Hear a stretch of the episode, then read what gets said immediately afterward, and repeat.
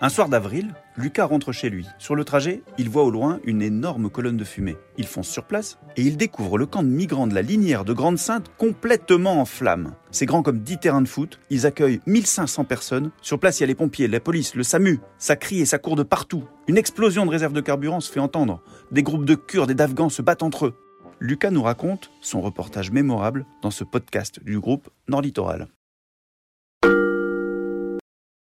Bonjour, je suis Lucas Gelé, journaliste à l'avenir de l'Artois. Je vais vous raconter le jour où j'ai couvert l'incendie qui a complètement détruit le camp de réfugiés de La Linière qui hébergeait 1500 migrants à Grande-Sainte dans la banlieue de Dunkerque. C'était un lundi soir d'avril 2017, une veille de bouclage de journal.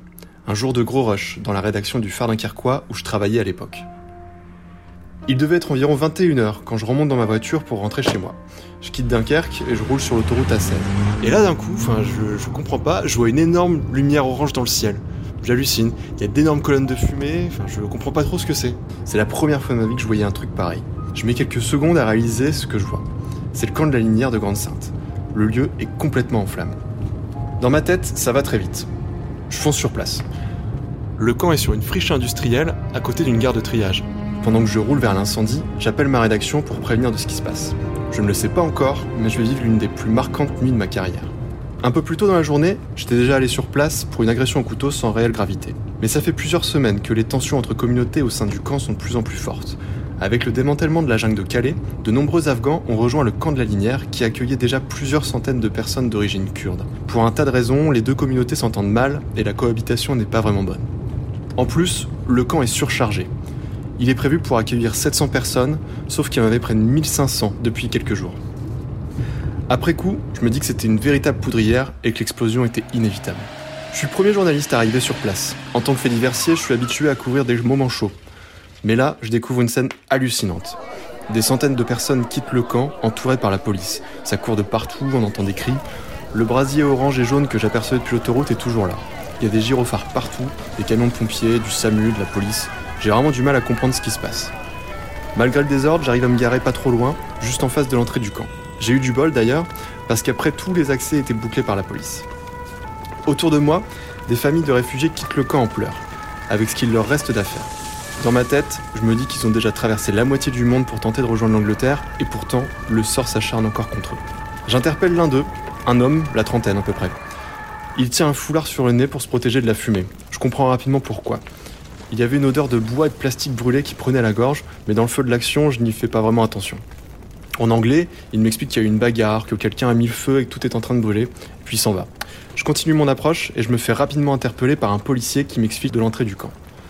Impossible d'avoir les infos officielles pour l'instant. Et là d'un coup, un énorme boom retentit. On aperçoit une boule de feu dans le ciel. Ce qui vient de péter, c'est la réserve de carburant pour les groupes électrogènes. Je commence à craindre le pire pour ceux qui étaient encore dans le camp. Maintenu à l'écart par la police, j'arrive finalement à trouver une solution pour me rapprocher du camp. Avec un collègue de la radio locale, on a longé une, vieille voie de chemin de fer qui surplombe le camp. Là encore, j'avais jamais vu ça. On aperçoit des flammes énormes qui sont en train de brûler les chalets. C'est ahurissant. Quelques heures plus tôt, il y avait encore des familles à l'intérieur. Entre les flammes, on voit des groupes d'hommes qui se battent. On comprend alors que c'est une bataille rangée entre les Kurdes et les Afghans. Les tensions de ces dernières semaines ont vraiment fait exploser la situation, mais on s'attendait pas à que ça soit à un tel point. On voit aussi les pompiers entrer dans le camp, encadrés par la police avec des équipements anti-émeutes. Au fur et à mesure, ils parviennent à éteindre l'incendie. Avec mon collègue, on décide de ne pas aller plus loin lorsqu'on reçoit des pierres autour de nous.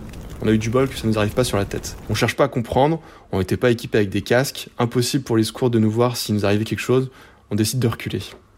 Pendant les heures qui ont suivi, on est resté à faire le pied de grue devant l'incendie. J'enchaînais les brèves pour ma rédaction, les photos, les vidéos.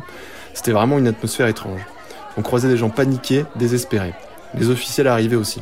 Le sous-préfet, le préfet, tous les départements de police euh, de la région. Dans la nuit, vers 3-4 heures du matin, on a enfin eu le droit de rentrer dans le camp et d'avoir un bilan. On a constaté qu'il n'y avait vraiment plus rien. Je me souviens du bruit des détecteurs de fumée qu'on entendait encore, qui émergeaient des tas de cendres. C'était vraiment bizarre. Ces petites boîtes de plastique avaient euh, survécu à l'incendie et on avait un bip bip bip bip constant. L'incendie n'a fait aucune victime. Et avec mes collègues, au départ, on n'y croyait pas trop.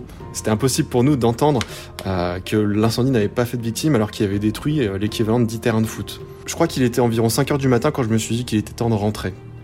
J'ai dormi une heure et je suis revenu à la rédaction pour 8 heures. Parce qu'après l'incendie, il a fallu couvrir l'après-incendie.